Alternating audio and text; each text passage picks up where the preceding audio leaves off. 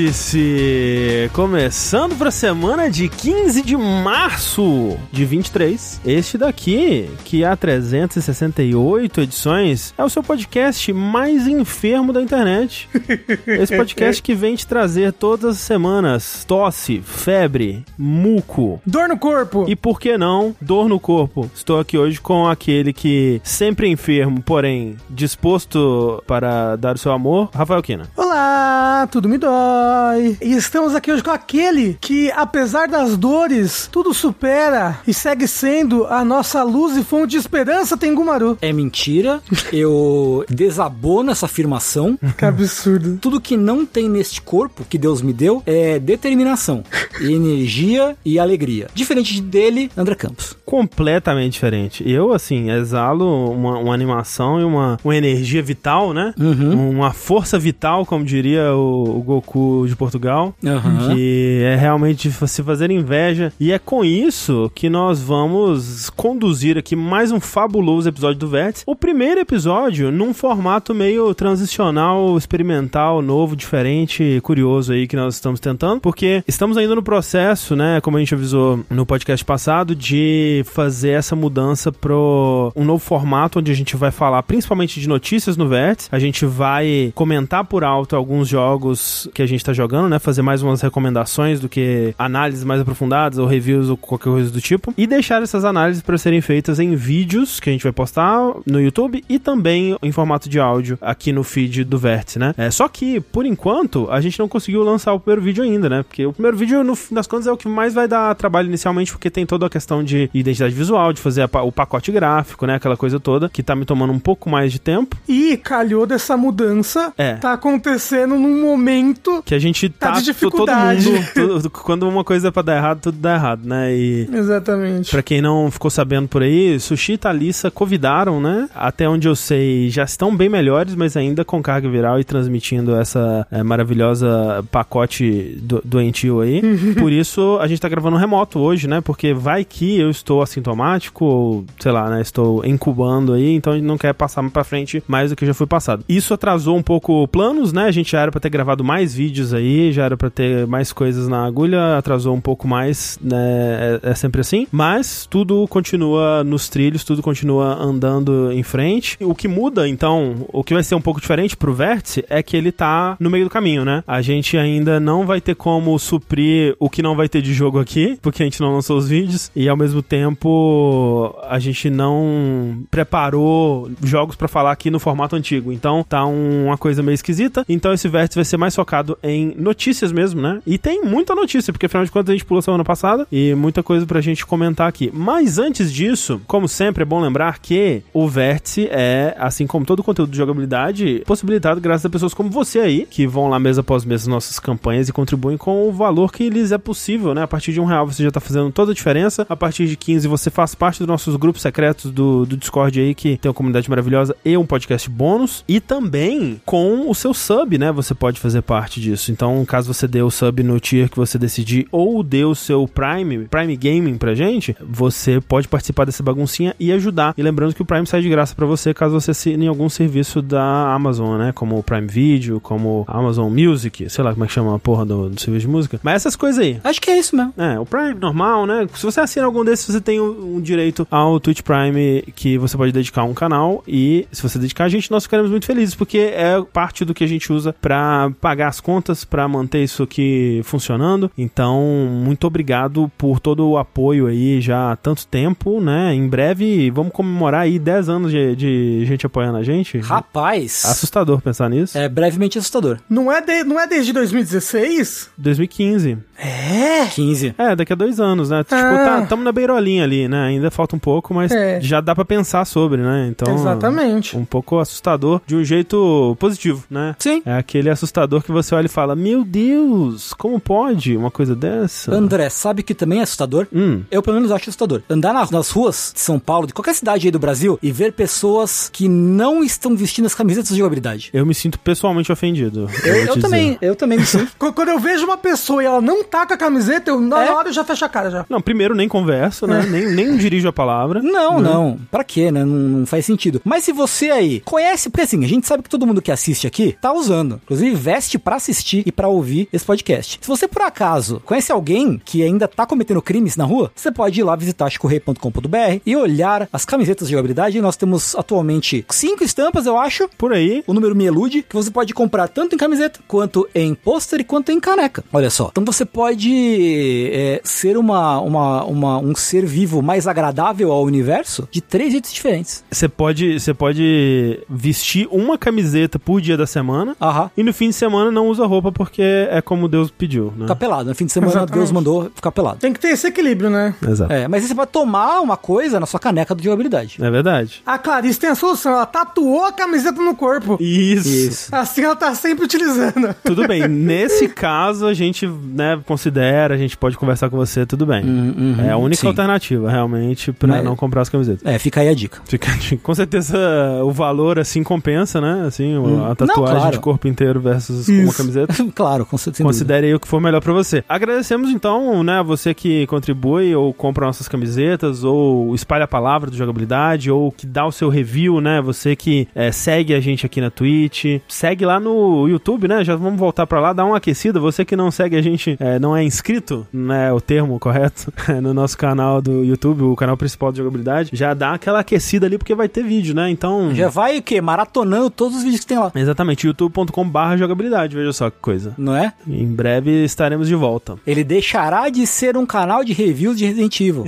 Reviews de Resident Evil e anúncio de E3, né? Isso. É, Antes da gente ir pras notícias, eu posso fazer uma pergunta? Hum. Mulheres cis, elas tatuam o peito? O seio? Assim? Tipo, existe isso? Tipo, Ah, sim. pra tatuar a que sim. camiseta aqui? É, eu acho que. Imagino que sim. É. Não tem por que não. Nada impede. Mas é tipo, sei lá, tatuar as bolas. Mas tem gente que tatua também. Ninguém tatua as bolas. Ninguém tatua as tem. bolas. Se você Não. procurar no Google, você vai encontrar. Eu vou procurar isso. Prometo que tu encontra. Eu te garanto que você encontra também. Não, assim, tatuagem, né? Pô, vídeo Homem Record, né? De, tipo, O Homem Record, grande Homem Record. Ele não tem limites, assim, tatuou tudo. Ah, eu só achei tatuagens de bola, peraí. Existe tatuagem no cu, né? É verdade. Tem o cu, o cu tatuado, sim.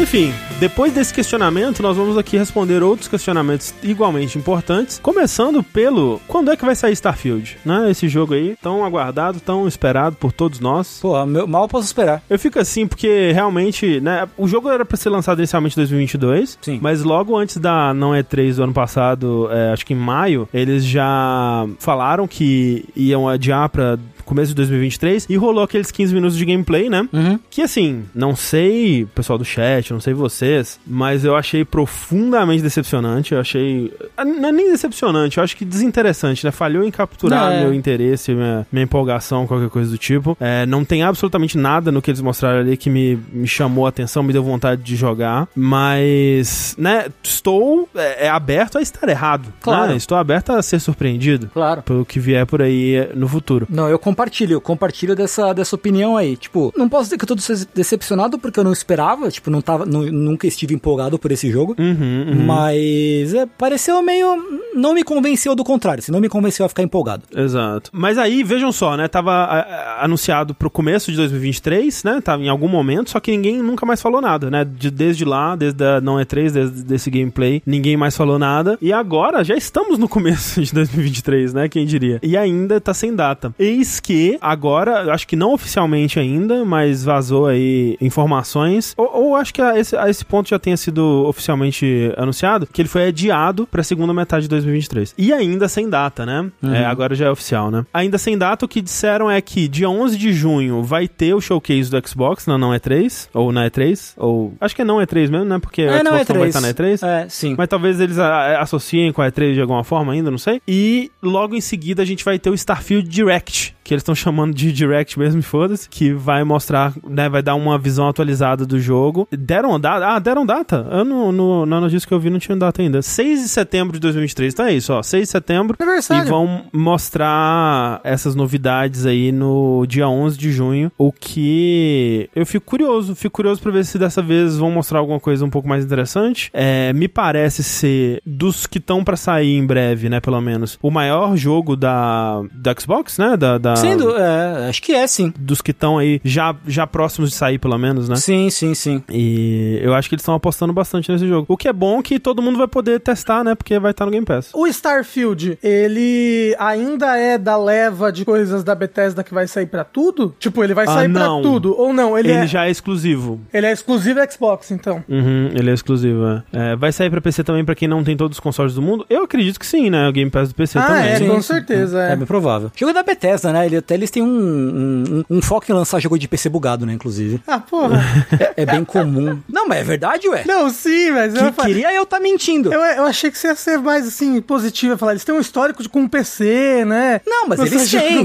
O histórico é, os jogos são todos bugados. Esse é o histórico. Não é bug, é feature. É que eles passaram por um período de, assim, pô, acho que principalmente no Oblivion, né, que foi o jogo que, que veio pro mainstream, né, pra valer mesmo, acho que mais até do que o Morrowind, obviamente depois no Skyrim, mas assim, tipo, nossa, o que vocês estão oferecendo é tão legal que eu consigo relevar todos esses bugs. É, sim, sim. E aí, tipo, até, sei lá, né, Fallout New Vegas, que não é da, da Bethesda, mas construído na tecnologia da Bethesda. Uhum. É, você, tipo, nossa, tá bugadaço, mas, putz, que legal, né? Só que aí, aos poucos, o bugadaço foi meio que superando o legal, né? Uhum. E eu sinto que, tipo, Fallout 4 já não, não É. sustentou, né? O 76, mais ainda. né? É, mas todos esses, o negócio é que eles lançam num Early Access, né, praticamente, porque, tipo, hoje em dia, o Fallout 4, o, acho que o maior problema que a galera tem com ele é mais problema de design do jogo do que com bug, né, porque a comunidade da Bethesda já tá acostumada já, Ah, é. já tá acostumada a trabalhar pra Bethesda pra corrigir os bugs. É, mas é foda isso. Eu lembro dessa discussão na época que Fallout 4 saiu, que era meio que tipo, ah, gente, mas é a Bethesda, vai, os jogos deles são sempre bugados. E você, tipo, não, cara, você não pode aceitar isso, Não, sabe? não, não, não, não, não, não, eu não tô falando que você pode aceitar, tô falando que hoje em dia o Fallout 4 é um Sim, jogo... é muito melhor, É um muito jogo melhor, muito, sim. muito melhor, né? Então, talvez o Starfield em 2030 seja um jogo maravilhoso.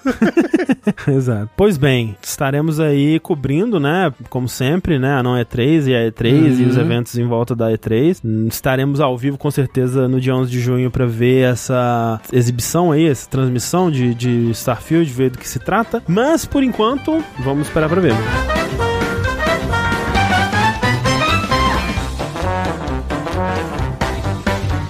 Mas não é a única, o único adiamento que nós temos aqui em nossa pauta hoje. pois é, André, eu não sei se você viu, Tengu também. Sushi, se você estiver aí em cima, olhando pela gente. É... Tenho certeza, Chico, que você, em algum lugar, você tá assistindo esse vértice. Isso. Mostraram muito mais coisas recentemente do jogo do Esquadrão Suicida da Rocksteady. Sim, a gente falou no vértice, você não participou. Ah, é. Pois é, que loucura.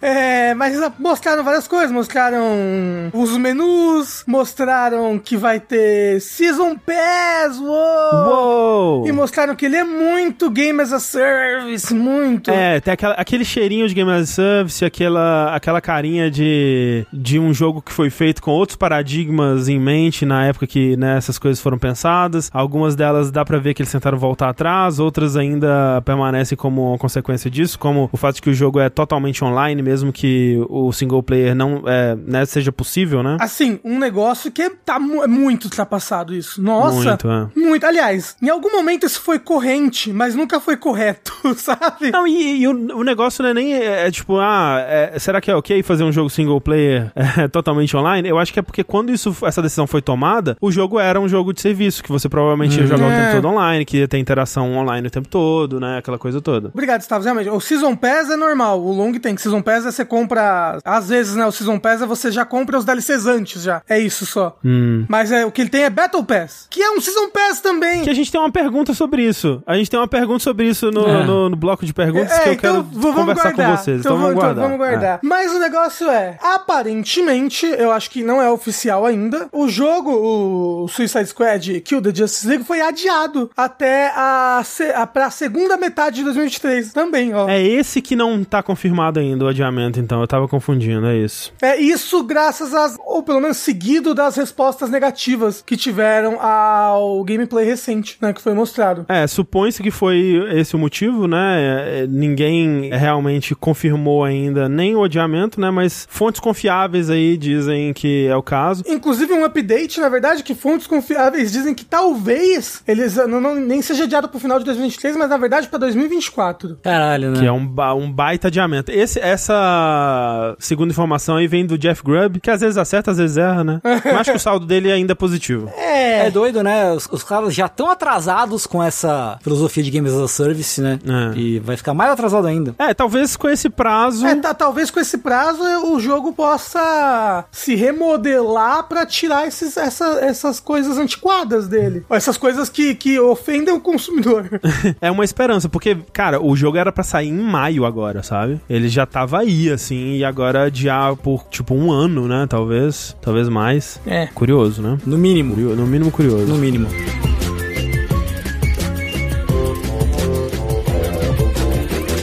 Mas, em outros negócios sendo fechados aí pelo mundo dos videogames. Então, você sabe o que é curioso também, André? Sabe quando o homem, ele trai a esposa e aí ele manda fazer um cartaz assim? Ah, não sei o que, Maria Zilda, eu te amo. Ele chama um... Volta pra mim. Volta pra mim, né? E aí ele leva a banda lá. da da da Leva um- o George Michael Cover pra cantar Careless Whisper, né? em- lá na, na frente claro. da casa e tal. Foi meio que isso que a Microsoft fez esses dias aí lá no Reino Unido, né? Porque. O que, que ela fez? Ela comprou um anúncio de duas páginas no jornal Financial Times, que é o, é o jornal do gamer, né? Todo mundo sabe, né? É o jornal do Pô, gamer, sim. Todo gamer leu Financial Times Sim. Pra fazer seus investimentos em, em Turnip no, no Animal Crossing. no Animal né? Crossing, exatamente. Exato, exato. Falando assim, galera, galera, ó, Call of Duty, hein? 150 milhões de jogadores a mais, hein? É, a gente promete isso aí se aprovarem a nossa união da Activision com a, com a Xbox, hein? então, tipo, é muito, sei lá, é muito esquisito isso, cara. Porque realmente o que a Microsoft fez. Ela pagou um anúncio gigante num jornal financeiro. Ela tá fazendo campanha política. Sim, É, meio que uma campanha política. É. E é interessante isso, né? Que no caso de que é num jornal financeiro, num jo- não, é, não é tipo na página de lazer do Estadão. assim, não, sabe? não, não, não, Aham. é num jornal financeiro. Que ela sabe o público que ela quer afetar com isso, né? O- É. muito empresário, é muito pessoas que Acionista, talvez investidor. acionista, investidores, é muito pessoal que talvez esteja envolvido com é, os órgãos que estão trabalhando com isso pra aprovar ou desaprovar, né? É, isso vem, né, na, na rabeira daquela outra notícia que a gente teve no- nos, nos últimos capítulos dessa novela desgraçada, que é esse de onde ela tirou esses 150 milhões de novos jogadores. Ela tá falando de 125 milhões do Switch, né, que a gente tinha falado na semana passada, retrasada, Da parceria, sim. né, da parceria, e 25 milhões do GeForce Now, Sim. que é a plataforma da Nvidia. É, a plataforma é o, é o, o jo- é, jogo por cloud da Nvidia, né? O jogo por streaming da Nvidia. Isso, isso, isso, né? Que ela fez uma parceria também com as duas aí pra disponibilizar Call of Duty com, com paridade, né? Sempre com as mesmas features, mesmas datas é, nessas, nessas plataformas junto do lançamento. É, e aí que ela junta esses, né? Tipo, ah, 125 milhões de usuários do Switch, 25 milhões de usuários de Force Now, 150 milhões de novos usuários se a gente. Se a gente não sabe a matemática. Isso. É 25 mais 25 igual 150, tá? É isso, é isso. É 125, né? 125, Ah, tá. Switch é 125. ok, ok, ok. O que é bem impressionante saber que a base instalada do Switch já é de 125 milhões de, de jogadores, aproximadamente. Ah, o Switch já tá no final da vida, né? Não, eu sei, mas é, é um, agora a gente tem, quer dizer, eu, eu não tinha visto antes, e é um número impressionante, né, pô, 125 milhões Sim, sim. de base instalada, né, que é muito doido. E é, isso vem como mais uma justificativa, mais uma, uma propaganda aí, depois que, principalmente, o órgão antitrust, anti-monopólio, né, do Reino Unido, que é a CMA, Competition and Markets Authority, falou, não, não, não, não, não, essa, essa fusão aí vai ferrar, ferrar a competição, vai causar preços mais altos, essa coisa toda, e agora a Microsoft está em campanha para que isso passe de vez. Pra mostrar que não, galera, todo mundo vai ter um joguinho ainda, fique tranquilo. Sim. Não, e isso realmente, isso seguido, isso foi seguido daquela da declaração do Jim Ryan, não? Então, a gente, a gente chega lá, porque o, a Microsoft, outra coisa que aconteceu, que é nesse, nessa toada aí de fazer parcerias para garantir que mais plataformas tenham acesso aos a Call of Duty, a jogos por nuvem ou o que que seja. Até porque quando a gente anunciou essa parceria com a Nintendo, a gente tava se questionando, né? Peraí, como é que eles vão fazer isso, né? Call of Duty atualmente é tipo um jogo é, tecnicamente absurdo, né? Um dos jogos mais fotorrealísticos que tem e tudo mais. Como é que eles vão trazer isso pro Switch? E aí a gente tinha pensado nos jogos por nuvem que já tinham sido lançados no Switch, tipo Resident Evil 7, o Village, o Control, né, e tal. E olha só, o que não aconteceu. A Microsoft firmou uma parceria de 10 anos com a empresa responsável por trazer esses jogos em cloud pro Switch no Japão, que é a Ubitus, que é uma empresa, né, de jogos por cloud japonesa. Ela disponibilizou no Switch o Guardiões da Galáxia, o Hitman 3, Resident Evil Village, o Control, eh, dentre outros aí. E ela tem feito parceria com outras plataformas de jogos por nuvem, né? Tipo a Boosteroid, que eu não, não tinha ouvido falar ainda, mas aparentemente é uma empresa que existe. E ela tá bem nessa campanha mesmo de dessa essa visão de que ela não quer todos esses jogos só nas plataformas dela, né? Que esse era o grande problema que muitos, muitos inclusive a Sony tinha apontado. E aí, o que o Rafa estava dizendo sobre a declaração do Jim Ryan, que na verdade é uma declaração também vazada, né? Porque a gente tem a Lulu Chang, né? Que é a chefe de comunicações da Activision Blizzard, que é uma pessoa cronicamente twitteira, cronicamente online. Ela posta altos memes épicos, né? Altas trolladas poggers é, no Twitter sobre essa, essa situação toda. Ou seja, é o Dom Casmurro, né? Tudo de novo. É isso, exatamente. É o narrador não confiável. Narrador não confiável, né? Mas ela disse que numa conversa que rolou na reunião com o Jim Ryan em fevereiro, que o Jim Ryan teria dito algo como: Eu não quero um contrato pra Call of Duty, eu quero bloquear essa compra. E ela twitta isso como se fosse tipo uma grande revelação, assim, vocês não vão acreditar o que ele disse, assim, né? Quando que na verdade todas as atitudes do PlayStation levam a entender exatamente isso, né? Eles estão trabalhando é. para bloquear essa compra, né? É, mas o mas o migué deles, a história que eles estão falando é: "Não, a gente não tá tentando, a gente só está preocupado com Call of Duty, a gente só está preocupado com a livre competição". Mas eu acho que o argumento deles para isso é: a gente não acha que esses 10 anos são uma medida a longo prazo para isso, porque depois desses 10 anos, né, sabe-se lá o que eles vão fazer. Sim. Passou esses 10 anos para eles, esses 10 anos é, é, uma, né, do ponto de vista da, do Jim Ryan e da Sony, esses 10 anos é uma medida para tipo, ah, a gente vai perder nesse comecinho aqui, mas a longo prazo a gente vai ter isso tudo pra gente. Então, mas também é 10 anos para você fomentar e criar um concorrente, né, para Call of Duty. Mas quando a questão é, né, tudo bem, mas é aquela questão que se o, o problema que tá sendo apontado é Call of Duty, se daqui a 10 anos a Microsoft não tiver a obrigação de, de manter Call of Duty, né, e qual a certeza que eles têm que eles vão conseguir criar um novo jogo, também qual a certeza que eles têm que daqui a 10 anos Call of Duty vai ser relevante, mas até aí, né, outras questões, eu acho que esse é o pensamento deles, né. Eu gosto muito do que o, a, a melhor que o Jim Ryan mandou, porra, essa eu gostei demais, ele falou, ah, a Microsoft vai sabotar o Call of Duty pra Playstation, eles não vão colocar tudo e vão, vão colocar de propósito um bug no fim do jogo pra travar e no frustrar. No fim do jogo. No fim do jogo. É, puta, essa aí eu gostei demais, demais dessa, dessa aí que Você eles mandaram. falou isso? Foi o sobrinho dele. Ah, provavelmente. o sobrinho dele falou isso pra ele e ele comprou, caralho, meu sobrinho é um gênio, é isso que eles vão fazer mesmo. sim, sim, sem sim. dúvida, sem dúvida. É, eu acho muito foda isso, muito foda. É incrível, é, É incrível. muito incrível, né? Ai. E por enquanto esse drama não tem data pra terminar. Talvez ainda bem, porque a gente pode continuar rindo do Jim Ryan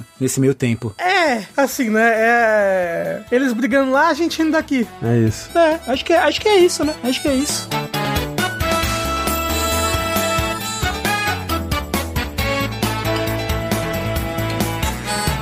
Beleza, então esse é o nosso primeiro bloco de notícias. Vamos para perguntinhas dos ouvintes? Uou! Você aí que quer falar com o Vértice, alô Vértice! Alô, Vets! Ligue para 011 Vértice, não, mentira. Você pode mandar a sua perguntinha, o seu tópico para discussão aqui, através do e-mail vértice.jogabilidade.de ou através do nosso usuário no Telegram, que é o arroba jogabilidade. Eu ia falar arroba vértice, mas não, é arroba jogabilidade. Pelo amor de Deus, arroba jogabilidade. Pra você mandar pra gente uma pergunta, um tema que você gostaria de ver a gente discutindo aqui, coisas, né, em termos de vértice, coisas relacionadas a videogames games de preferência. Mas você pode também, pra essa mesma arroba, mandar coisa pro linha quente, caso você queira. É verdade. Então fica aí. Como, por exemplo, mandou pra gente Naue. Lê pra nós aí, alguém.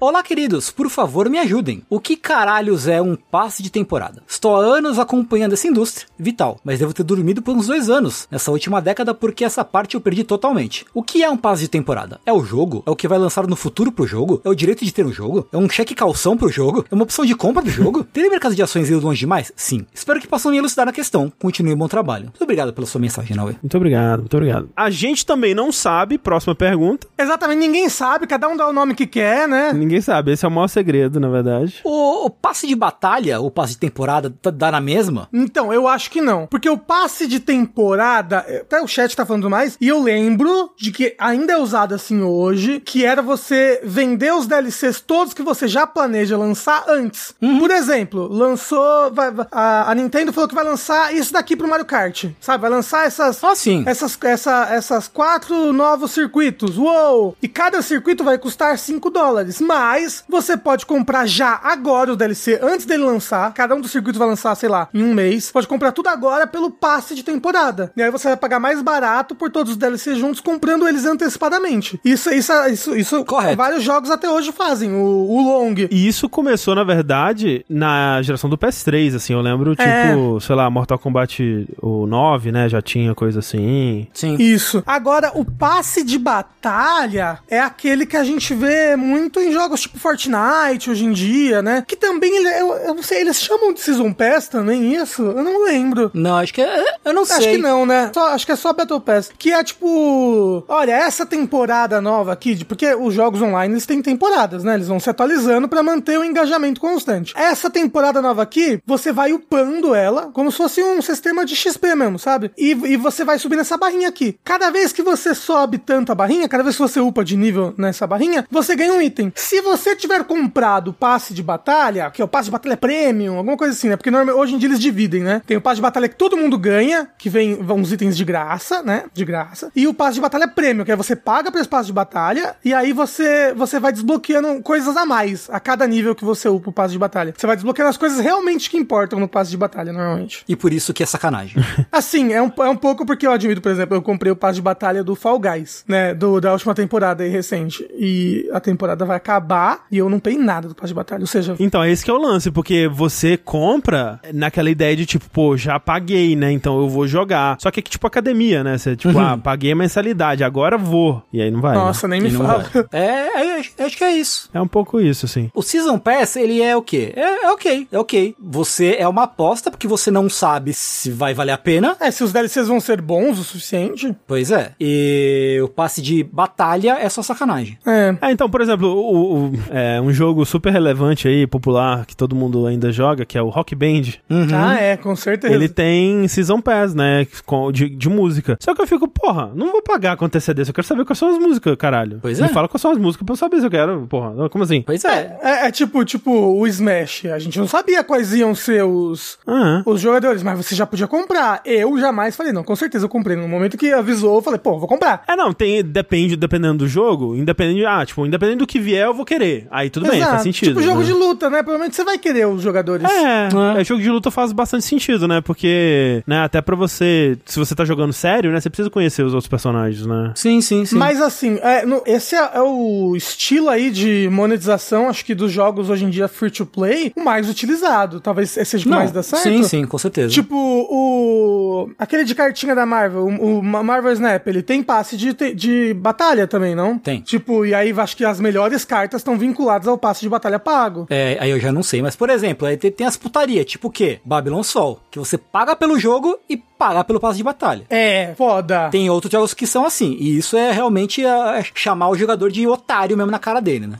É, o que tinham anunciado pro Su- Suicide Squad, né, Esquadrão Suicida, era um passe de temporada, né, o Season Pass, onde você teria acesso a itens cosméticos, né, você compraria o acesso a esses itens que seriam lançados, não seria progressão de personagem nem nada, seria só coisa cosmética mesmo. Mas, mas será que não eram coisas cosméticas que você ia desbloqueando desbloqueando conforme ia tendo a progressão de personagem? Talvez. Ó, se a julgar, a julgar por outros jogos que tem passe de batalha, talvez sim, talvez não. Que, o que acontece é assim, vai ter skins que são só do passe de batalha. Algumas. É, o multiverso fazia isso, né? Tinha skins que era só se você pagasse. O- uma coisa que tem também hoje em dia, que o passe de batalha é utilizado, é como o André falou, tipo, pô, passe de batalha, né? Vou voltar pra. Vou jogar o jogo pra avançar o passe de batalha, né? Isso é utilizado pra manter o engajamento no jogo também. Tipo, Ah, sim, a- sim. com passe de batalha gratuito. O Splatoon, que é um jogo pago, ele tem passe de batalha, mas é gratuito, entendeu? A cada temporada do jogo muda o passe de batalha, ele vai pra um próximo catálogo que eles chamam, né? Mas é. Mas ele tem esse catálogo que você vai upando ele independentemente e conforme você vai progredindo ele, você vai liberando os itens daquela temporada do catálogo. Mas é tudo, é tudo gratuitamente porque você já pagou o jogo e é, é é usado só como um recurso de engajamento. Essas coisas funcionam com vocês? Tipo, nossa, eu vou jogar porque eu quero o item. Assim, eu, eu sou muito, eu sou muito de- da bonecagem, né? Eu gosto muito de ter um negócio cosmético bonito, um negócio. Eu, eu fico, porra, vou voltar, porque eu sei que daqui a. a- tipo, o Fall, o Fall Guys que eu comprei, né? Se eu chegasse no nível 100, eu ia pegar a skin do Bob Esponja. Não vou pegar essa porra agora. Uhum, uhum. Me dói, me dói o coração, entendeu? Não, o que, o que o Rairo falou ali, se eu já gosto do jogo, sim. É- esse é o lance, tipo, se eu já tô empolgado pra jogar o jogo, vai ser legal ver essa barrinha crescendo, ver itens novos chegando e tudo mais. Agora, não, nunca foi isso que me manteve jogando. Tipo, se eu enjoo do jogo, eu não vou continuar por causa disso, sabe? Ah, mas é, é mais uma coisinha, entendeu? É, é, talvez, talvez tenha. Assim, com certeza tem é, resultados comprovados, porque todo jogo faz isso hoje em dia, né? Então, basicamente. Pois é. Exatamente. Muito obrigado, então, Naue, pela sua pergunta. Vamos para a próxima pergunta, Rafa, de Jamal. Jamal. Olá, jogabiligatos. Na minha história com os videogames, eu sempre tive pouquíssimo contato com a Nintendo. Tenho 23 aninhos. Ganhei o PS2 aos 6 anos como primeiro videogame. De lá pra cá, alternei de PlayStation e Xbox. E de uns 6 anos pra cá, investi ainda mais em um PC Gamer. Entretanto, nunca tive muita abertura nem contato direto com jogos pessoais da Nintendo. Com isso, tenho sentido recentemente que perdi e perco muita coisa. Por isso, pense em comprar um Switch daqui uns anos, mais ou menos. Questão de grana. Sei que posso usar emuladores até lá. Com isso, gostaria de saber se você tem dicas de por onde começar nos jogos da desenvolvedora. Por onde tomar gosto inicialmente. Obrigado. Ó, com essa mensagem a gente encaminhou pro jurídico da Nintendo, ele vai estar checando aí né, por emuladores nos seu- seus equipamentos. Assim, o negócio é, ele tinha um PS2. Todo mundo que tinha um PS2 escravado tinha aquele jogo que vinha. aquele CD que vinha um zilhão de jogos da Nintendo. Nossa, mas o emulador de, de coisa de, de Nintendo no PlayStation era horrível, pelo menos na minha época. Assim, eu, eu joguei muito, muito emulador de Nintendinho no PlayStation 1. Era um CD que vinha um. O de Nintendinho, talvez. O de Super Nintendo, nossa, era. Era, Era ruim? Eu não é. lembro, mas muita gente Tinha um tinha. delay, era esquisito. Ó, tem gente no chat falando que o que, que ele jogava era bom. Ah, então talvez tinha um antigo, sei lá. Enfim, mas jogos da Nintendo pra começar. Breath of the Wild, pronto. É, de fato. Roda bem em emulador. Roda bem emulador. É, ainda mais que ele tá investindo num PC gamer, você pode pegar vários, vários emuladores é legal. Mas o negócio também é, ele não falou que gênero de jogo ele gosta, né? A Nintendo É verdade, tem é verdade. todos os gêneros. É, mas se ele gosta de. Se ele é PC Gamer, então ele gosta de umas coisas meio Excel planilha aí, joga aquele lá de estratégia dos, dos tanquinhos, Fire chama? Emblem. Advance Wars. Advance Wars, Advance É,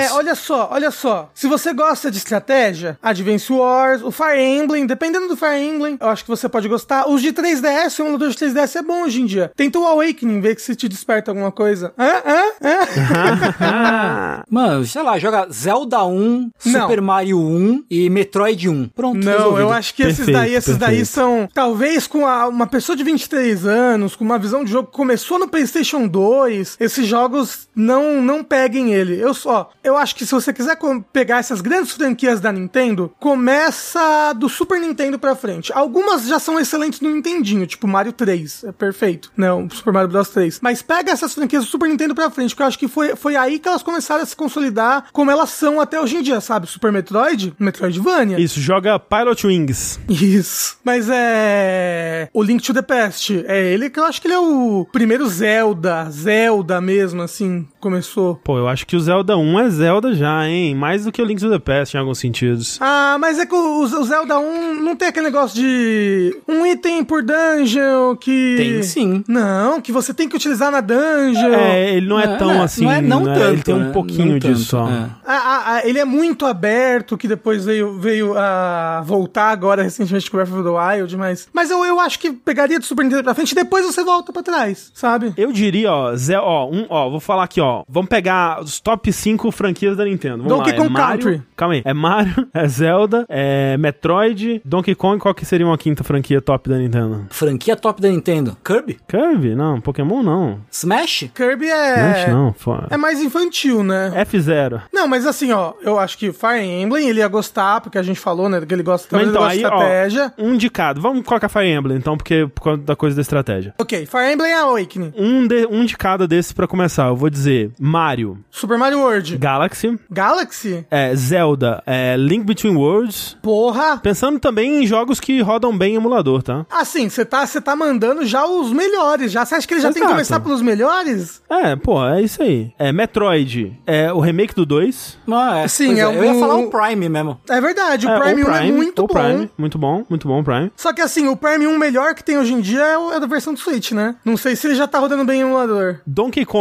Country 2 e Fire Emblem Awakening. Ok, assim, ó, Donkey Kong Country 3, que é o melhor, né? Que isso, Rafa?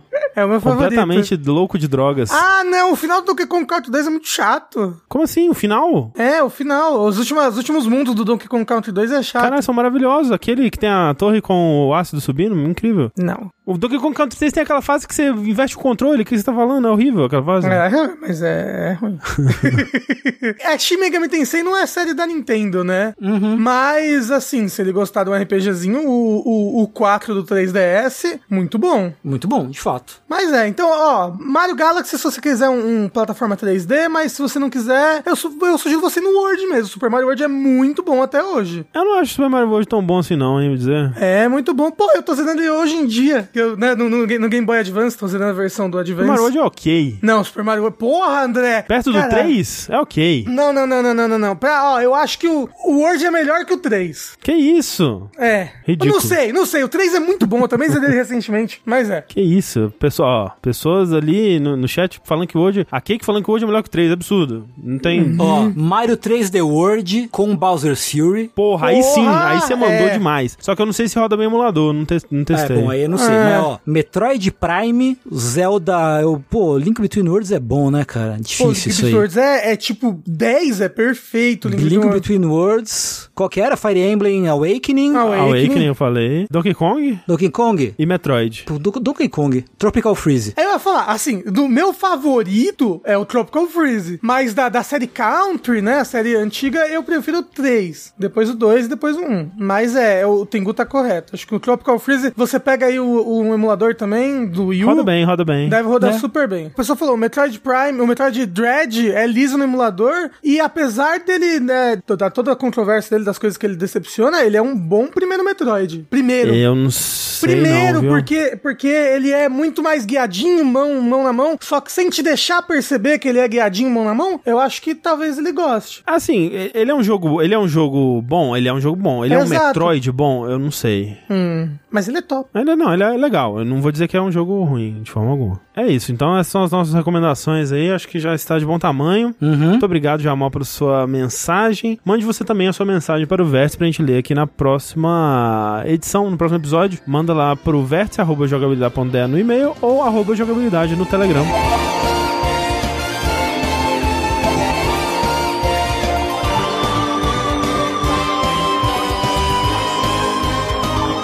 Então pro nosso segundo bloco de notícias, porque nós temos rumores de um novo Castlevania. Lá vamos nós novamente. Nessa esperança de que a Konami faça alguma coisa boa pela gente, né? Eu estava em, em- Como é que fala quando você fica longe da droga? Abstinência. Eu estava em abstinência, Rafa. De Traz pra mim o bom.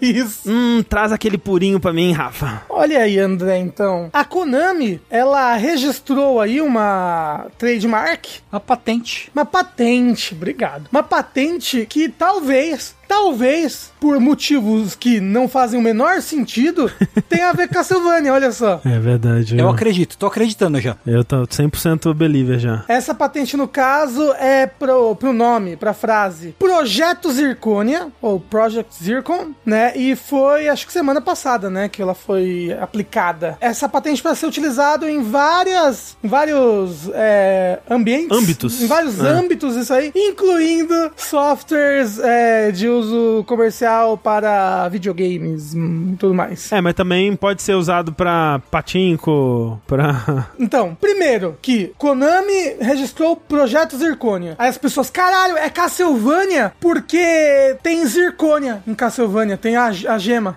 que é muito engraçado, porque de fato, acho que desde o Symphony of the Night, todo jogo você tem, né, o Zirconia é aquele diamante fake, né? Então, É, é, é, um- é uma, é uma gema que parece um diamante. só que, tipo, ela é tipo a gema mais barata que você pode pegar em Castlevania. É que é um item que você pega pra vender. É basicamente isso. Não é um item importante, não tem nada demais, assim. Mas o pessoal, tem Zirconia em Castlevania, tem que ser Castlevania. É, não, não é tipo, sei lá, projeto Vampire Killer, sabe? né? Projeto What is a Man? Isso. Projeto A Miserable Pile of... Quê? Secrets. Secrets, isso. Então, tipo, pô, Projeto Zirconia, por que, que as pessoas já pularam direto pra Castlevania? Pode ser qualquer coisa, absolutamente qualquer coisa, mas as pessoas né, ficaram aí, só que também tem que, né, como, como o André falou, primeiro que esse projeto, esse, essa, essa patente também cobre o uso de máquinas arcades e, né, máquinas comerciais de... pra ganhar prêmios, é, também conhecido como, como patinco E outros. e outros, sabe? Ou seja, não significa que é um próximo jogo de Castlevania. Ne- ne- ne- gente, provavelmente é uma porra de um patinco novo aí que. É, não, é que nem, é que nem, assim, é, pode ser que seja um jogo de Castlevania? Pode, tudo pode, né? Nessa vida tudo é possível, É né? verdade, Basta de acreditar, fato, de né? fato, é, Já de diria fato. a Xuxa. Mas é que nem quando estavam achando que aquele simbiogênesis ia ser sequência de Parasite Eve e era só um negócio de mobile NFT da, da Square, sei lá, sabe? Que saiu coisa nova hoje, inclusive, sobre esse É, sim. pois é. Mas o, nego- o negócio também é que a gente não tem um Castlevania novo há quase 10 anos, não? Não. É, vai fazer 10 É, anos ano que vem. 2014, né? Que foi É, o do- 2. 2014 teve o Lo- Lords of Shadow 2, né? Uhum, Que uhum. nem era tipo da, da main timeline ali, né? Era uma, É. um universo alternativo. É, eles, eh, nos últimos tempos aí, eles têm lançado compilações, né? E bem recentemente eles lançaram aquele DLC, quer dizer, eles participaram, né, do É, lançamento é, eles daquele pre- DLC de Dead Cells, né? É, que- eles, eles cederam os direitos da IP pra, pra aparecer num, num- Pra Motion Twin, né? É, exatamente. Que é o aparecer. O que, que, tipo, pra mim não significa que eles ainda se interessam pela franquia, mas. Ma- Mas, assim, o lance é, eu acho que o- se a gente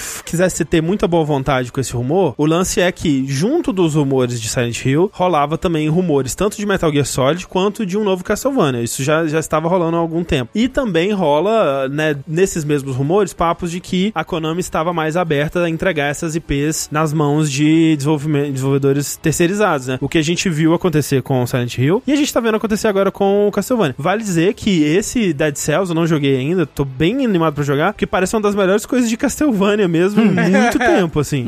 É, parece muito legal, parece feito com muito, muito amor. É, é engraçado, né? Porque, tipo, você vê a, a- a coisa mais recente, sei lá, que, que a Konami lançou de Castlevania, que deve ter sido aquele gacha mobile, sei lá, alguma coisa assim. Ah, sim, teve isso. E você vê, sabe, uma parada totalmente estéreo, assim, você- você não sente uma, uma paixão, uma vontade ali naquela parada, enquanto que você olha, tipo, um minuto de trailer desse Castlevania, do, do Dead Cells Castlevania, você vê, caralho, velho, é, é mais, é, tipo, é que nem o Mega Man no Smash, sabe? Você vê, ele, cara, meu Deus, onde estava esse Mega Man, onde estava esse Castlevania, sabe? Empolga muito mais. Tá nas mentes e nos corações dos fãs. É, exato. né? E, então, tudo isso, todos esses rumores prévios que estavam rolando. Então, o pessoal tá querendo fazer essas conexões, porque provavelmente, de fato, tem um novo Castlevania sendo desenvolvido. Provavelmente não internamente pela Konami, provavelmente terceirizado, como ela tá fazendo com o Silent Hill. Mas eu queria trazer aqui, eu coloquei essa notícia na pauta, mas pra perguntar pra vocês. É porque eu falo, tem uma coisinha a mais, né? Que eu falei que, né, a... que isso daí pode não ser nada, mas recentemente, por causa do, do DLC, né, que teve, o do Dead Cells, Return to Castlevania, o produtor, né, da... A, produtor assistente da Konami disse, né, em entrevista pra IGN, que ele- eles estão muito motivados, que eles estão que eles estão felizes pelo entusiasmo aí que as pessoas estão mostrando por Castlevania, né? E que eles sabem que os fãs querem mais, eles também querem, né? Então, Pois é, eu acho realmente que tem alguma coisa em desenvolvimento. É. Mas o que eu queria perguntar pra vocês é o que, que vocês acham que tá em desenvolvimento? Vocês acham que é Metroidvania no, no estilo de Bloodstained? Vocês acham que é um jogo de pixel art clássico? Um jogo no estilo dos Castlevanias clássicos? Você acha que é uma releitura moderna, tipo foi o Lords of Shadow? O que que, o primeiro, o que, que vocês acham que é e o que, que vocês prefeririam que fosse? Hum, difícil, hein? O que eu acho que é nada. Eu Você acha que não é, tem eu, nada? Eu acho que não é nada. Mas e Silent Hill, Rafa? É real. Será que é real? Porra. Mesmo depois de Imagina, anunciado, né? eu duvido. Nenhum daqueles jogos saem nunca. pois é. Mas se fosse o que, o que eu gostaria, eu gostaria de. Porra, é foda, né? É que a gente já tem tanto Metroidvania. É, então. Mas assim, é, me- mesmo a gente tendo tanto Metroidvania, pra mim a era de ouro do Castlevania é a era do, do, do Game Boy Advance e do. De fato, e do, concordo. e do São DS, sabe? São os meus- melhores jogos. Mas São os assim. meus jogos favoritos. E, e, e- e eu acho que se fosse. Talvez se eles tentassem levar o que eles já tentaram fazer antes, não deu muito certo, mas hoje em dia a gente vive numa outra época. Um Metroidvania 3D, plataforma hack and slash. Deus me livre Castlevania 2D. 2D, realmente, Deus me livre Castlevania Não, 2D. 3D, perdão. Eu, Ah, go- assim, eu é- gosto do Lords of Shadow 1, eu gosto. Ele é ok. É, o o Lord of Shadow mostrou que dá pra fazer isso de uma forma legal. Mas assim, eu tava jogando. Mas ele não é Metroidvania, esse é o problema. Eu tava jogando o Bloodlines, né, do Mega Drive no, no, no Saideira semana passada. E, pô, eu acho que eu animaria mais se fosse um Castlevania estilo clássico antes de ser Metroidvania. Era o que eu ia falar. Eu preferia um Castlevania estilo clássico. Ah, mas é- ah, talvez porque recentemente eu, eu joguei o Green Guardians, aí eu tô, tipo, eu tô, eu tô satisfeito de Castlevania no estilo clássico. E também porque eu comprei a coletânea do Castlevania no, no Switch também. É, mas, é- mas se for olhar isso, eu joguei mais Metroidvania do que jogo Castlevania estilo clássico. Eu acho que eu animaria mais ainda assim. É, não, mas é Apesar disso é que em tudo- questão de gosto eu prefiro mais Metroidvania. Mas realmente os Castlevania estilo clássico são muito bons. Eu não sei se. Sabe o que, que seria muito legal mesmo? Um Souls-like de Castlevania. Porra, seria irado. Porque, e aí, ó, esse seria tipo um Metroidvania. Poderia ser, tipo, Daria pra ser com elementos de Metroidvania. exato, um Com, Souls. com toda a estética de Castlevania, né? Com os personagens, com o universo. Exato. Por favor, sim, Pequi Comunista. Por favor, sim, galera. Ia ser muito legal. Um... Oh, oh, imagina eles, tipo, a gente descobre, ah, não, a gente terceirizou aqui, a From Software vai fazer um novo Castlevania. Oh, ia ser irado, ia, Ia ser, ser ia ser, ia ser muito ia ser legal. fera. Ia ser muito legal. Só de imaginar o, o aquele castelo do Bloodborne lá, sabe? Uhum. O quão irado é aquilo tudo. Pô, ia ser muito bom. Um Bloodborne de Castlevania, isso aí. É, o Red Robon falou, mas esse Dead Cells com essa DLC não é, já não é isso? Eu imagino que ele esteja falando de um Castlevania no estilo clássico. E não, Não. tipo, o Dead Cells, ele, além de ser uma pegada é, roguelike, né? Ele ainda é super ágil, né? O, Castel, o- a gameplay de Castlevania clássico é bem mais lenta, deliberada. Tipo, aquela coisa de você tomar porrada sem empurrado pra trás. Inimigos com padrões muito específicos, né? Tudo mais. Mas é, Castlevania, né? Quem diria? Um dia vem aí, ou não. É. Eu consigo ver que nem eles entregaram o Silent Hill na mão da, do pessoal do Untold Stories, Stories Untold, Observation Aham. e, e tudo mais, e eles estão fazendo um Silent Hill diferente, né? Assim, um estúdio indie com uma visão própria. Eu consigo ver eles entregando. Pô, imagina se eles dão um Castlevania na mão do Danilo Dias, assim, sabe? Da Joy Masher, Ah, sei. Porra, foda. né? Foda. Fazer, pra fazer um Castlevania pixel art clássico mesmo, assim. Foda. Ia ser foda. Dá a Castlevania na, na mão da Int Creates. Ela já faz, já. É, pois é. É, pois é. Tá aí, né? Tá pronto. Porque aquele, o Bloodstained, Curse of the Moon, o 1 e o 2 são muito bons. São muito bons, ambos. São, São bem bons, de fato. Castlevanias ultra clássicos. É, não, não pode botar na mão da Team Sherrick, senão sai daqui a só 20 anos. Ah, gente, não, não vamos falar sobre isso não, dá muita dor. Mas é isso. Castlevania. Rumores de um novo Castlevania. Uou!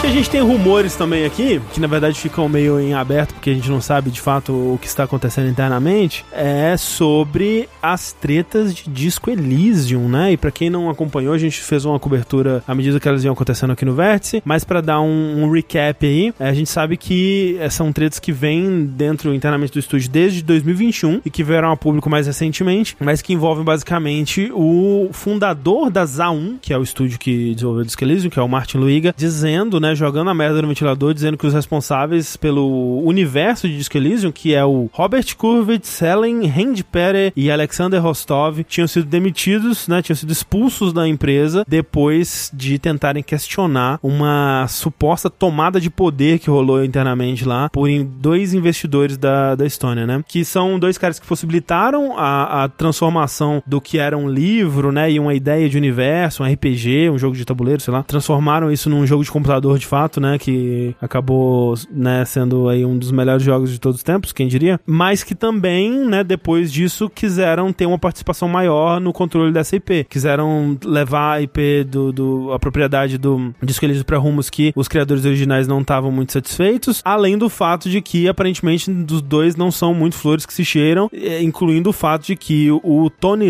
Havel, que é um desses caras, já tinha até sido preso por fraude, por exemplo, né? E aí os investidores, né, eles retrucaram, que é o Ilmar Compos e esse Tony Havel, retrucaram dizendo que eles tinham afastado os três por conduzirem um ambiente de trabalho tóxico e por tentarem tomar o controle da propriedade para si. E aí começou esse fala um fala outra coisa e três processos foram feitos aí no, no meio dessa bagunça toda, incluindo um de outro funcionário que disse que teve, foi demitido por questões parecidas. E eis que agora, né, pouco mais de três meses depois, todos esses processos foram subitamente resolvidos. Vejam só, o Kuvitz e o Rostov disseram que abandonaram seus processos por falta de evidências e o Kender, que foi esse terceiro funcionário que foi demitido por razões parecidas, teve até que pagar os custos legais da empresa. Carai. De acordo com a resolução do processo dele e até teve que fazer uma, uma declaração dizendo é, o seguinte, depois de deixar o meu cargo, entrei com um processo que percebi, após ver os fatos, não ter nenhum fundamento. E aí a gente tem a declaração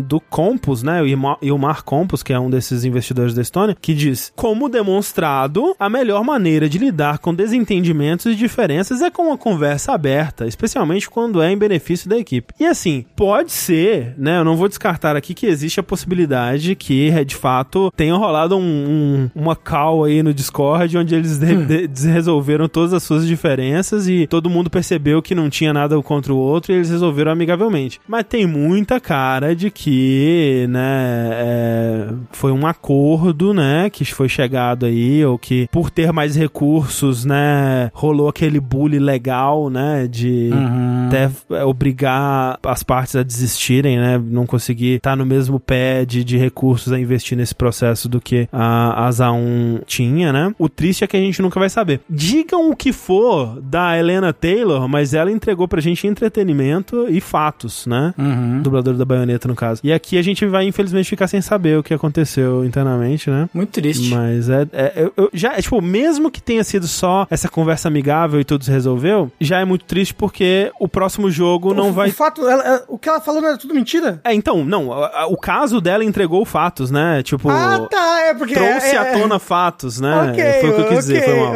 Ah, tá. Mas mesmo que tenha sido esse o caso, né, de que uma conversa amigável ter trazido à tona, né, a, a solução amigável desse caso, já é triste porque essas pessoas que são responsáveis pelo universo de Disco Elysium não vão estar tá participando do próximo jogo, né? Triste. Não dá pra saber o que aconteceu, né? Porque pelo que a gente sabe desses investidores, né, eles são pessoas assim muito suspeitas, né, e muito esquisitas, assim, tem um papo de que na hora de comprar parte das ações do estúdio, ele usou e desviou recursos do próprio estúdio para pagar, sabe? Hum, então, hum. tipo, ele usou o dinheiro do estúdio para pagar pelo estúdio, assim. Tem um papo desse rolando, tem, né, todas as coisas que essas pessoas tinham levantado contra a empresa antes, tudo meio esquisito. As coisas no leste europeu às vezes são meio nebulosas, assim. às vezes. são um pouco nebulosas. É isto, né? Então vamos ver o que vem por aí.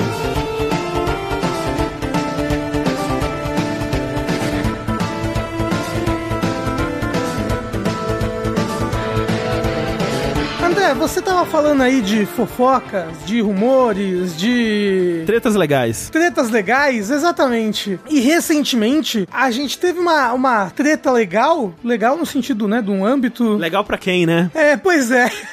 Reveja seus privilégios. Mas é que lançou-se um jogo chamado Bleak Faith. As pessoas, ao jogarem esse jogo, ela lançou bem recentemente, lançou tipo dia 10 de março. É um Souls-like, né, inclusive. Exato, um Souls-like. Lançou então há cinco dias atrás do dia da gravação desse podcast. E ele já tava com reviews negativos por causa de muitas críticas de bugs e tudo mais. Porém, a controvérsia mesmo foi quando um desenvolvedor de uma ferramenta de mod para Dark Souls, o Miau Maritos, postou um vídeo mostrando, comparando lado a lado, animações desse novo jogo, do Black Faith, com animações de Elden Ring. Uhum. Era idêntico. As animações que estavam no jogo Black Faith eram idênticas às animações de Elden Ring. O que o Miau Maritos falou no momento foi que, tipo, olha, tá com certeza 100% usando animações ripadas de Elden Ring e que ele não apoia utilizar os softwares dele pra exportar as animações dos jogos da From pra produtos comerciais, né? Ou vender eles pra Epic Game Store. Por quê? Depois que as pessoas começaram a acusar o desenvolvedor, né, desse jogo, o Black Faith, Bleak Faith, uns artistas veio falar que isso, ó, que o que aconteceu, disse ele, e eu acho que por tudo que ele acaba falando, eu acredito, pelo menos,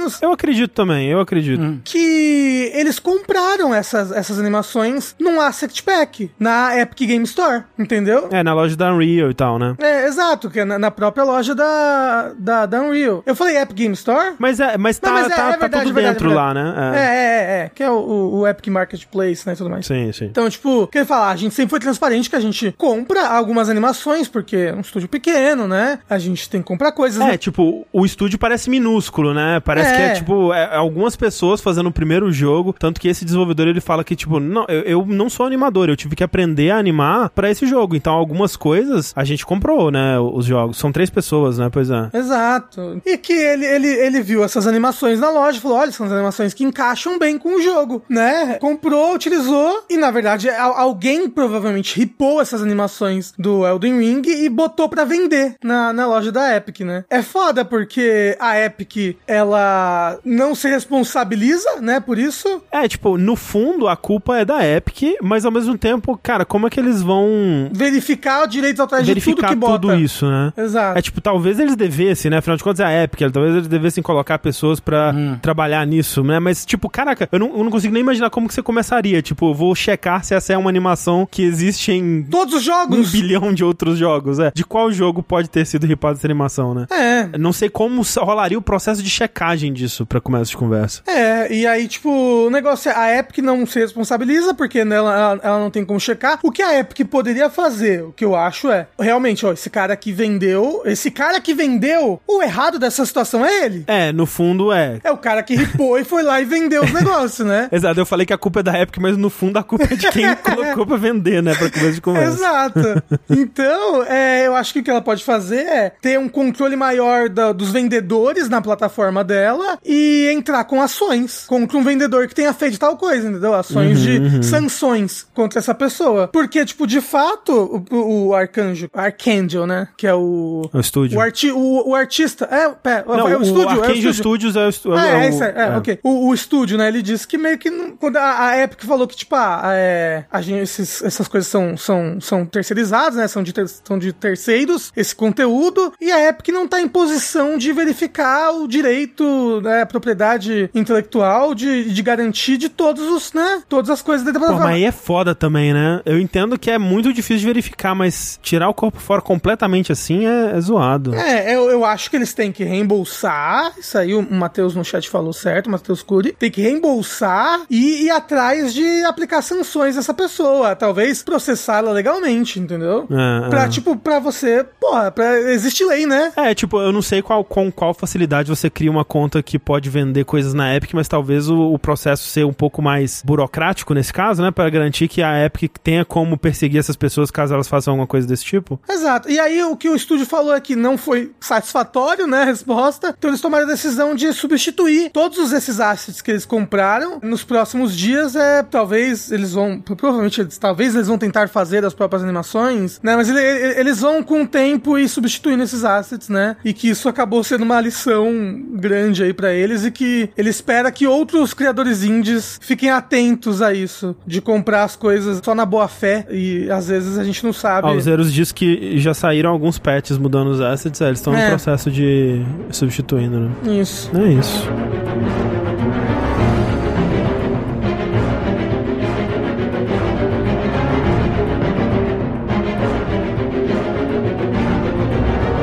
Continuando no tema de tretas legais, Tengu, Pois é, e essa é uma treta que nós vamos falar agora. Ela é uma treta legal no âmbito da lei e legal porque ela é muito maneira. Nos dois sentidos ela é legal. Aham. Porque assim, estamos aí é, chegando num provável desfecho do seriado Yuji Naka e a Lei. Uhum. Pera, o Yuji Naka foi preso uma terceira vez, Tengu, é isso que você vai me dizer? Não só foi preso uma terceira vez, como Caramba. ele admitiu, ele dessa vez ele admitiu que ele foi um criminoso. Oh, meu Deus. Como assim? Meu Deus! Ele admitiu. Ele, ele falou, sim, eu criei o Sonic. É, eu, eu fiz Balão Wonderland. Fui eu, meritíssimo. E se, e se, e se ele admitiu porque a máfia tava, tava ameaçando ele? De repente, de repente, é possível. Hum, olha aí. The plot thickens. É, porque ele falou, o que foi publicado aí por várias fontes lá do, do Japão mesmo, é que o Yuji Naka, ele confessou no tribunal, ele tava, ele tava passando pelo processo legal ali e tal, e ele confessou que, sem sombra de dúvida, ele descobriu a respeito dos jogos antes deles serem publicados e comprou ações, né, das empresas. O que foi que ele fez, né, que a gente já falou, pra relembrar um pouco. Na primeira ocasião que ele foi preso, descobriram que ele tinha comprado ações da empresa chamada Aiming, que ela ia desenvolver o Dragon Quest Mobile. Ele descobriu, ele pensou, hum, quando anunciarem o Dragon Quest, as ações dessa empresa vão crescer. Então o que eu vou fazer? Comprar um monte de ação agora e aí vender quando subir o valor. Beleza, foi preso. Aí, no mês seguinte, ele foi preso de novo. Por quê? Porque ele tinha descoberto que ele, da mesma forma, quis fazer o mesmo com uma empresa chamada A-Team Entertainment, que estava fazendo o quê? O Battle Royale de Final Fantasy VII. Ele foi o cachorro que provou o sangue humano, né? Não conseguia, agora não consegue parar. Não consegue, né? Ele, ele provou o sangue do macaco, né? Porque o macaco Isso. é que é um animal, um animal violento, né? Não, mas é, é, o, é o macaco que provou o sangue do cachorro. É isso?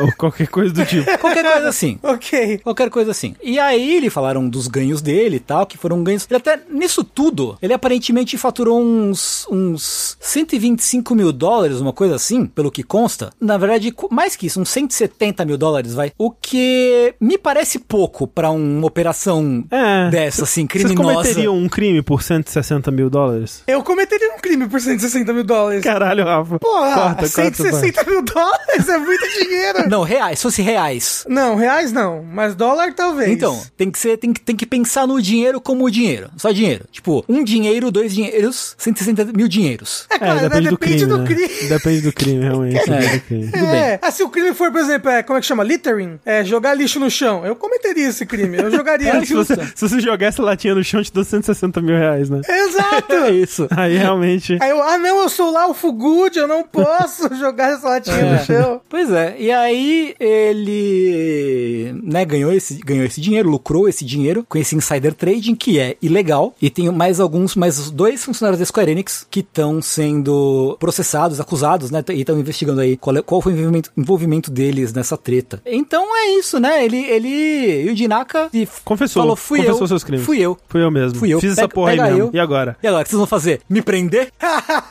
Corta para Yujinaka na cadeia.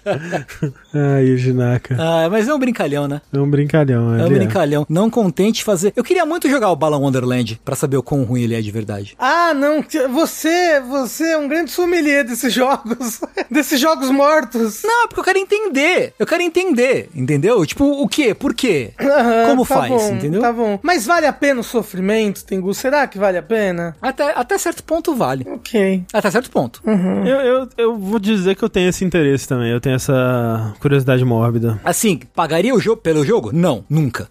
Mas eu jogaria ele. Alô, Piar da SEGA, manda pra nós aí. Manda, manda aí. Da SEGA não, da Square, né? Da- disso, desculpa. Pior da Square, aqui ó. Prometo que eu falo bem do Balão Wonderland se você mandar um código. É isso. é isso, é isso, né? Um beijo pro Yuji Naka, onde quer que ele esteja. Um beijão pro nosso querido Yujinaka. Yuji Naka em Bangu. Yuji Naka na Papuda. Já.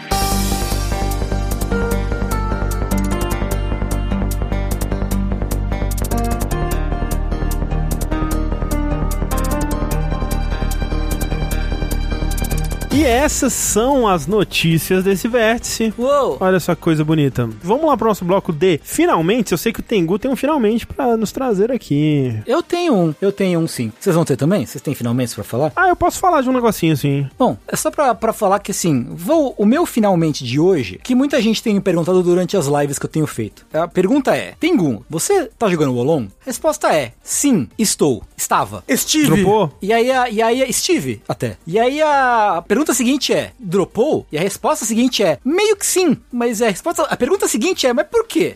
E a resposta seguinte é: porque no fundo eu achei o Wolong um jogo meio desinteressante, assim, pra ser sincero. Ah. Wolong, só recapitulando.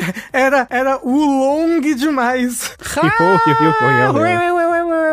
Ele parece um jogo meio Wolong demais, assim, sinceramente. Pelo que eu tenho visto o pessoal streamando. É, mas ele é o jogo novo do Team Ninja, certo? Ele é o Nioh na China, dos Três Reinos, que é um, que é um assunto que teoricamente me empolgaria muito. É o segredo do Nioh. É, mais ou menos. É, mas é, é meio que isso, é meio que isso. Ambientado na China, porra, Romance dos Três Reinos, um tema que eu adoro, gosto demais. Mas aí eu fui jogar, eu, eu tava mais ou menos empolgado pro jogo. E aí eu pensei, comecei a jogar, falei, pô, esse jogo é legal. Mas aí eu joguei mais e falei, pô, esse pá, não acho esse jogo tão legal não. É um jogo com uma mecânica similar ao Nioh, mas como o Rafa falou, ele é mais focado em parry, como o Sekiro, né? E ele não tem stamina também. Tem- ele tem, meio que tem, mas é um jeito diferente de lidar com a, com a estamina, né? Mas é que, por exemplo, atacar não gasta stamina, entendeu? Não enche a barra, atacar? Não, então, ele na verdade recupera a stamina. Se você acertar, ele recupera. Mas, mas tipo, num Souls normal, Sim. atacar é, você, é, é muito sobre manejar a sua É, como o. Tengu disse, é um jeito diferente de lidar, mas essa barra existe, né? É, o que acontece é, tipo, a barra de estamina que você tem na tela, ela é para as duas partes da batalha. Metade pra esquerda é sua, metade pra direita é inimigo. Lembrar fácil, né? Esquerda, herói, direita, inimigo. fácil de lembrar. É o contrário. Não, a direita é o inimigo. Direita é, o- é a sua barra. Direita é o, é o bem. Aí você tá enchendo, você tá enchendo. É, dá, dá pra você encarar das duas, das duas formas. Olha, assim, Você desculpa, tá enchendo olha, pra ó. gastar com o inimigo. É, tem uma barra dividida ao meio. Quanto você, quanto você acerta os golpes, a barra vai enchendo. É como se você estivesse enchendo o seu poder ou esgotando a estamina do inimigo. E aí você gasta esse recurso para usar skills e magias, etc. Quanto mais você defende e erra golpes, mais você enche o outro lado. E o inimigo pode usar isso pra te fuder. E quando enche tudo pra um lado, você fica cansado. Qu- qu- Quando enche tudo pro lado negativo, no caso, né? Pro lado negativo, isso, isso, isso. Positivo não acontece nada. E aí, pô, legal, mas eu acho que ele é um jogo que ele. O que me, me deixou desanimado com ele, o que me deixou desinteressado nele, foi que as lutas todas parecem meio iguais, por causa do parry. Porque, diferente do Sekiro, que tem o parry como mecânica principal, mas tem stealth, tem o, o combate normal, vários tipos de parry, tem, tem ferramenta e o caralho a quatro, o combate do Olong ele é parry. Você, tipo, pode bater o quanto você quiser no inimigo, mas o importante é você esperar o inimigo atacar pra você dar parry. Gosto. E aí bater, usar skill e etc. Ou esperar o inimigo usar o golpe forte dele pra dar parry no golpe forte. E aí você ter chance de quebrar a postura dele, baixar o nível dele e tal. Porque tem um, um sistema de níveis de moral que eu também não gosto, mas enfim. Ele é legal na teoria, mas eu acho que não foi, não foi empregado de uma forma que eu acho interessante. Então eu acho que, tipo, toda batalha acaba sendo, ah, eu vou ficar esperando aqui o cara dar parry. E vou dar parry. Eu vou ficar esperando dar parry e vou dar parry. E aí eu meio que cansei. Pô, mas assim, eu, eu acho que Sekiro é isso aí também, viu? Eu não acho, Na não. ma- maioria das lutas. Eu acho que Sekiro é bem mais variado. Ah, O negócio é que Sekiro tem um nível de, de polimento, de variedade de inimigos, de cenários, de tudo que, que elevam essa experiência. Eu, eu, eu, eu- eu acho que Sekiro é melhor, com certeza. né? É tipo, eu entendo, eu entendo que o Tengu tá falando do, do Long, mas eu vou, eu vou guardar minhas impressões aí pro nosso futuro, né? Sim, sim. É. Só dizer que eu joguei pouquinho ainda. Eu, a última coisa que eu fiz foi derrotei um, um bicho grande. Uhum. Ah, eu terminei de fazer a quest com o, o cara que vem no cavalo branco, como é que chama? Aí eu comecei uma, uma, uma nova quest com a menina. Pode crer. É, tô aí. Então você fez tipo duas missões, eu acho. É, tipo isso. Eu vou dizer que assim, já, por exemplo, prefiro muito mais do que Elden Ring. Uhum. Em termos de, de combate, né? Uhum. É, que eh, todos esses chefes que eu, que eu enfrentei são melhores que qualquer chefe de Elden Ring, assim, tipo, são chefes que de novo me fizeram ler o, o movimento dos inimigos, memorizar, é, reagir, Sim. né? Então, ne- nesse sentido, enquanto um, enquanto um Souls-like, eu já tô preferindo muito mais. Agora, essa, estrutura dele de, de missões, o jeito dele de contar a história, que eu achei que eu ia gostar mais. Eu achei que parece que ele não faz esforço nenhum para introduzir quem não entende absolutamente nada de, desse contexto, sabe? Sim. Então eu fico sim. mais perdido do que interessado. Então, é, coisas que eu achei que fossem me interessar não estão me interessando tanto. E coisas que eu achei que talvez fosse um problema comigo, tipo, será que eu não gosto mais de, de- desse tipo de combate? Elden Ring me machucou nesse nível, sabe? Tipo, caralho, se Ah, pá, sei. se pá, eu que não gosto mais desse tipo de combate, né? E não, assim, eu tô amando é, o combate e os chefes. Não, talvez por estar por tá no comecinho ainda, né? Não sentir essa, essa fadiga do, do tipo de inimigos e tal. Mas quero jogar mais pra ver é, até onde vai Eu esse acho que vale a buraco. pena. Eu acho que vale a pena. Assim, gente, gente, ele, ele tá no Game Pass, vale a pena demais. Só por isso. É, pois ah, é. não, né? é, porra, Game Pass, né? Pelo amor de Deus. Vai, vai, vai jogar, vai criar um personagem bonitinho, que é legal. É. Pô, meu personagem é tão lindo. Nossa, eu, eu amo meu personagem, sabe? Ele tá muito bonito. Eu, ele tem brinco, eu, tô- eu vou botar um brinco pra ficar igual ao meu personagem. Pô, eu, eu acho que tem, tem que ir nessa aí, sim. Eu vou. Agora eu sou rebelde, agora eu tenho cabelo platinado. Porra, delinquente, né? Agora, a- a- agora eu tenho que botar piercing e brinco. Isso, isso, isso, isso. É, mas é mais- mais ou menos que isso, sim. Eu acho que eu tirei o que eu tirei o que eu queria, precisava do jogo, sei lá. E eu tô de boa com ele agora, sim. Não vejo mais muito interesse em continuar, pra ser sincero. É justo, é justo. É. Fazer tatuagem, é verdade, tem que fazer tatuagem, Rafa. Mas fazer tatuagem é. O André falou que é como se estivessem raspando uma faca na sua pele por meia hora seguida. Eu não sei se eu quero, não. Isso é verdade. É mó suave. E brinco é tem, tem suave. brinco depressão. Que depressão o quê, amor? Ela já superou isso, mas tem. É isso. tem. Piercing tem de- de- depressão também. Eu queria trazer aqui mais uma vez uma atualização, porque eu falei desse jogo quando eu tava hum, relativamente no começo dele, e ele tem se provado um excelente jogo de Vroom Vroom, que é o Need for Speed Unbound. Ah, sim, verdade, né? Need for Speed do ano passado, que ele tem, assim, é aquela coisa, tipo, a parte de direção dele não é minha favorita, o modelo de física, né, e de, de, de desafio dele, não, né, level design, pistas e tudo mais, não é o- exatamente o tipo de jogo que eu prefiro de corrida, até porque ele tem um mundo aberto, né, então as, aquela, é, tem aquele problema, né, as pistas, elas meio que tem que estar tá na cidade, né, assim, elas não, não têm a liberdade de criar um level design super interessante pra todas elas, né, algumas você vê que foram feitos pensando nisso, mas algumas acabam tendo que reaproveitar, então tem esse problema de jogo de corrida de mundo aberto que eu não gosto tanto, ele não é o meu Need for Speed favorito de controlar, né, fica aí o, o Most Wanted, de, o Most Wanted não, o Hot Pursuit de 2010 ainda, ainda tem esse, esse lugar, assim, mas tudo isso é muito compensado pela estrutura do, do jogo, eu tô apaixonado pela estrutura dele, talvez ela me canse um pouco, porque ela é uma estrutura que ela vai se repetir mais, mais duas vezes aí, pelo menos, mas é o seguinte, é, você, é, o, o que acontece nesse jogo é o seguinte, no começo dele você, vo- a sua, você tem uma garagem com, com um amigo e tudo mais, e você sofre um golpe de uma, de uma pessoa próxima, e eles é, roubam seus carros, roubam sua garagem e tudo mais, etc, e você quer se vingar. Então a história de vingança já é, já é- só quer se vingar correndo com carros, né? não vai matar a pessoa.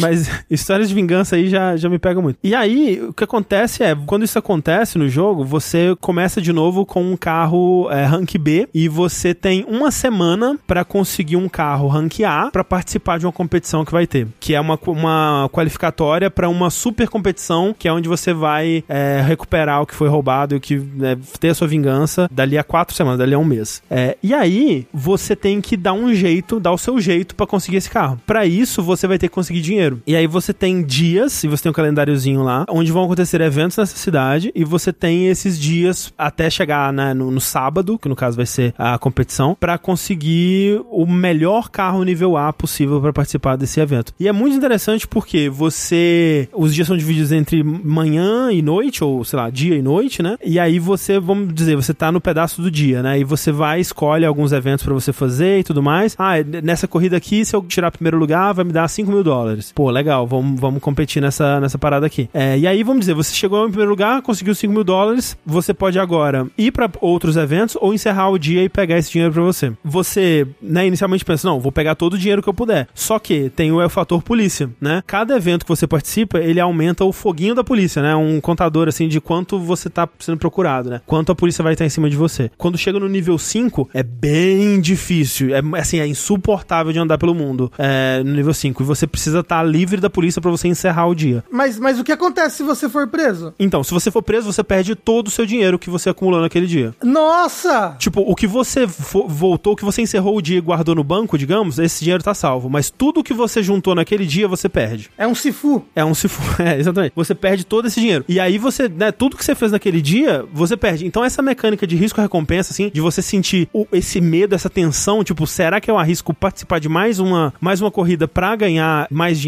Mas, putz, vai elevar o nível da, da polícia em dois, né? E geralmente eles fazem, tipo, ah, quanto mais dinheiro vai dar a corrida, mais é, arriscado vai ser em termos da, da polícia isso, né? E você fica pensando, putz, será que vale a pena? Será que não vale a pena? Já me fudi. Já fui longe, mas já voei perto demais do sol. E é muito hum. triste, assim, você perder, tipo, caralho, eu tinha 20 mil dólares e eu consegui comprar tanta coisa. Porque a economia desse jogo é, é, muito interessante. Tipo, é tudo muito caro, principalmente no começo. É, e até o momento onde eu tô ainda é tudo muito caro, porque você precisa comprar o seu carro, você precisa comprar as peças para esse carro para ele ficar melhor, você precisa atualizar a sua garagem para você ter acesso a peças melhores para comprar o seu carro. Então tudo isso você vai juntando bem aos pouquinhos assim. Então tipo, nossa, eu completei esse dia, eu consigo comprar, sei lá, um carburador novo. E caralho, que foi foi suado assim, consegui comprar agora o meu carro tá alguns pontos de qualidade a mais. E isso é muito legal porque quando você começa com o seu carro B lá, é, e, e nas primeiras corridas, nos primeiros dias todos, a maioria das corridas você vai perder. E isso é uma coisa que eu não, não costumo ver em jogo de corrida. Tipo, um jogo que você tem que aceitar que você não vai ganhar todas as corridas. Hum. E ele faz isso de uma forma legal porque você pensa, pô, perdi aqui, mas vou repetir até conseguir. Não, pelo menos na dificuldade que eu tô jogando, eu acho que ele tem uma dificuldade que isso é ilimitado, mas eu gosto disso de você só pode dar cinco retrais por dia. Então, tanto na manhã quanto na noite. Você tem que guardar esses retrais para caso você queira muito é, acontecer alguma coisa muito errada na sua corrida, você precisa repetir a sua corrida, porque, tipo, todo, tudo tá, né, tudo tá, tá em jogo ali. Então, você sempre tem que guardar essas tentativas extras que você tem, porque senão você não pode ficar repetindo até você conseguir. Então, você tem que aceitar as derrotas, e você tem que aceitar. É, tanto que ele te fala, por exemplo, nessa corrida aqui, você tem que chegar pelo menos em terceiro lugar para você sair no lucro. Se você chegar em quarto, você vai ter perdido dinheiro, porque você paga um pouco para entrar. Então, a economia do jogo é muito legal. Tipo, nossa,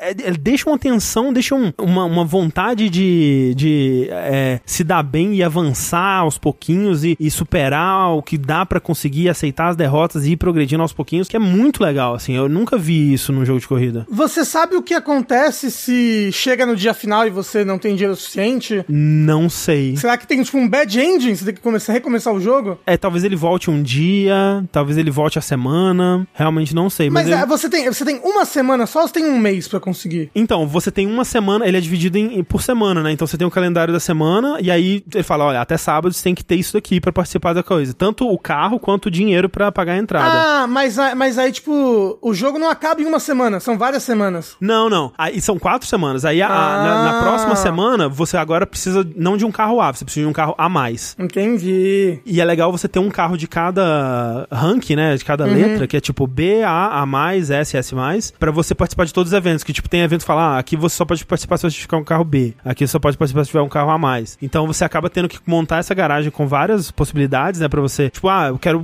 porra, esse carro aqui é bom pra drift. Então, ah, ao invés de drift, vai ser bom pra, com, com esse carro aqui. E, e coisas desse tipo, assim. Como que a polícia te prende? Tipo, ela bate em você, você capota? Ela bate em você até destruir seu carro. Seu carro tem uma barra de vida e a polícia ah. vai tentar te, ah. te espancar até você morrer, basicamente. Ah, ah, é igualzinho a vida real, então. Ok, ok. É igualzinho okay, okay. a vida real. Exatamente. Ó, oh, uma, uma coisa que o Bruno, muito obrigado, Brunzito, falou no chat é que quem tem Game Pass Ultimate tem EA Play e pode testar o jogo por 10 horas, então... Pô, eu recomendo, viu? Assim, esse jogo me surpreende demais. O lance que eu falei é, eu não sei se eu vou estar tá tão interessado assim por todas as quatro semanas, porque assim, sem sacanagem, a primeira semana umas 15 horas de jogo, sabe? Caramba! Porque são muitos eventos, assim, você quer participar de todos para juntar dinheiro, porque realmente, eu não sei se vai ficar mais fácil o lance do dinheiro, porque também os carros vão ficando mais caros e as peças vão ficando mais caras, né, à medida que o ranking dos carros vai subindo. Então eu espero que eles tenham pensado nisso, porque pelo menos por enquanto tá sendo bem difícil de, de conseguir as coisas e, e eu tenho apreciado muito isso. Tem te dado um, aquela gana de, tipo, caralho, eu preciso de conseguir todos essas, essas, esses eventos aqui alguma coisa neles. E, pô, muito legal o jogo, viu? Ele tem essa historinha, né? Mas é meio qualquer coisa. É engraçado, porque, tipo, você vê a, a pessoa que roubou tudo que você tem no evento de corrida e você, tipo, vou, vamos competir.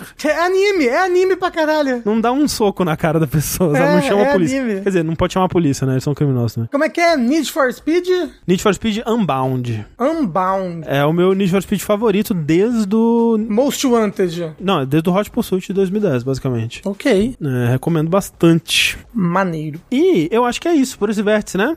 É verdade? Um vértice extremamente curto e é o plano, tá, gente? A gente quer fazer vértices mais curtos. Parte da gente mover os jogos pra outro lugar, né? Pro, pros vídeos. É pra gente ter, de fato, vértices mais curtos. É claro que hoje o Sushi não participou com a gente. Acho que ficaria um pouco mais longuinho, mas a ideia é essa, hein? Vértice de duas horas, duas horas e meia no máximo. É que é extremamente curto, duas horas. Mas é isso. É uma hora e quarenta. Na verdade, uma hora e meia, porque tem um. Deve ter uns 10 minutos que a gente ficou online antes. Então, um vértice de uma hora e meia. ok, uma hora e meia um vértice curto. Tá bom, tá É, bom, pô. tá bom. Palmas pra gente. Mas é isso, a gente vai vai soltar o vídeo no YouTube em breve, fiquem ligados aí. E a gente vai querer saber o feedback de vocês, de como vocês estão.